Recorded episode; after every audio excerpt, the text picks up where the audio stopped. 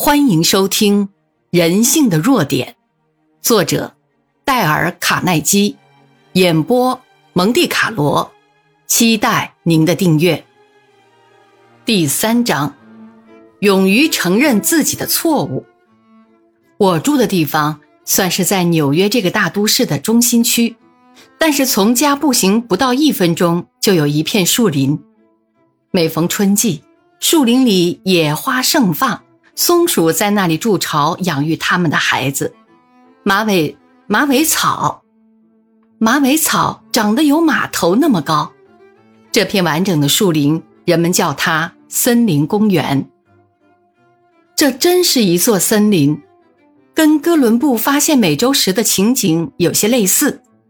我经常带着那只哈巴狗去公园里散步，它是一只可爱温良的波士顿小狗。名叫雷克斯，因为公园里人不多，所以我没给雷克斯系上皮带或戴上口笼。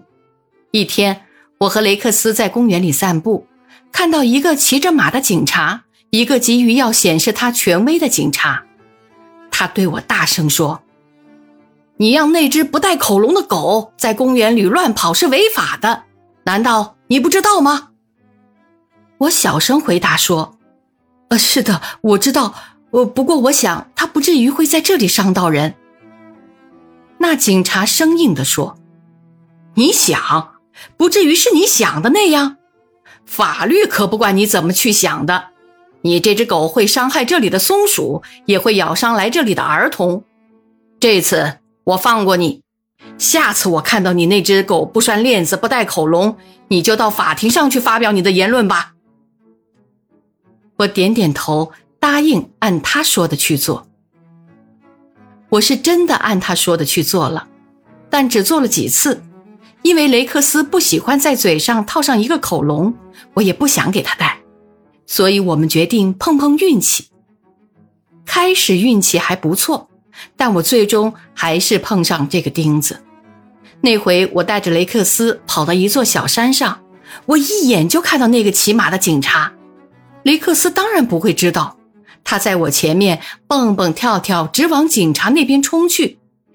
这一次我知道事情坏了，所以不等那警察开口，干脆自己说了。我说：“呃，警官，我愿意接受您的处罚，因为你上次讲过，在这公园里，狗嘴上不戴口笼，那是触犯法律的。”那警察的口气听起来比较温和。嗯。我知道，在没有人的时候，带着一只狗来公园里走走是件惬意的事情。我苦笑了一下，说：“是的，是件惬意的事情，只是我已触犯了法律。”那警察反而替我开脱：“像这样一只哈巴狗，不可能会伤到人的。”我却显得很认真的说：“但他。”可能会伤害松鼠。那警察对我说：“哼，你把事情严重化了。我告诉你怎么办，你只要不让它出现在我的视线范围内，这件事也就算了。”这个警察有人类的天性，那就是显要感。当我承认错误时，他唯一能助长显要感的方法就是宽容以对，显示出他的仁慈。那时。假如我跟这个警察争论，为自己开脱，结果可能恰恰相反。我不跟他争论，我承认他是完全对的，但我是绝对错误的。我迅速又坦白的承认我的错误，把他要说的话都说了，反而是他替我在开脱。结果是同一个警察上次用法律来吓唬我，而这次却宽恕了我。就算是吉士爵士。恐怕也不会有这样宽容的胸怀了。如果我们已知道一定要受到责罚，那我们何不自己说，比从别人嘴里说出的批评要好受得多？而且，你如果在别人责备你之前就承认自己的错误，对方想要说的话你已替他说了，他就没有话可说，那你有百分之九十九的机会获得他的谅解。正如那骑马的警察对待我和雷克斯一样。华伦是一位商业美术家，他曾用这种方法获得了一个粗鲁无比的顾客的信任与好感。华伦在这件事上还告诉我，在替广告商或出版商绘画时，最重要的是简明准确。有些美术方面的编辑人员要求立刻替他们完成他们所交来的工作，在这种情形下，有些细微的错误是正常的。其中有一位客人最喜欢挑剔找茬。我常会极不愉快地离开他的办公室，并不是因为他找我茬的原因，而是这位美术主任所指出的毛病并不恰当。最近，我交去一件在匆忙中完成的画，很快就接到了他的电话，要我马上去他办公室。果然不出我所料，他一脸怒容，似乎要给我一个狠狠的批评。我突然想到在讲习班学到的主动承认错误的方法。所以我立即说：“哦，先生，我知道让您不愉快了，这是我无可宽恕的疏忽。我替你画了这么多年的画，应该知道如何画才是。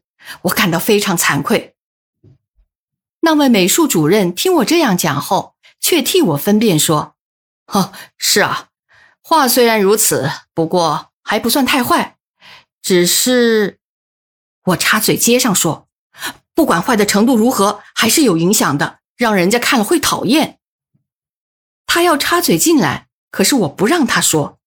这是我有生以来第一次批评自己，我很愿意这么做。所以我接着又说：“我应该多加小心。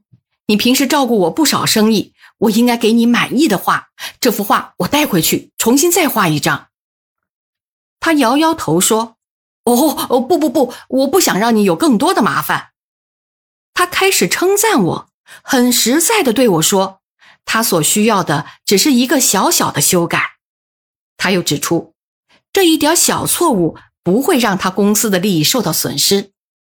他又告诉我，这是一个极细微的小错，不需要太顾虑的。于是我主动承认错误，他怒气全消。最后，他请我吃中午饭。当我们分手的时候，他签了一张支票给我。又委托给我另外一件工作。很多愚蠢的人只会尽力为自己的过错辩解，而一部分聪明的人却能主动承认自己的错误，这是他们出类拔萃，并且给人一种尊贵高尚的感觉。本集播讲完毕，感谢您的收听，欢迎订阅。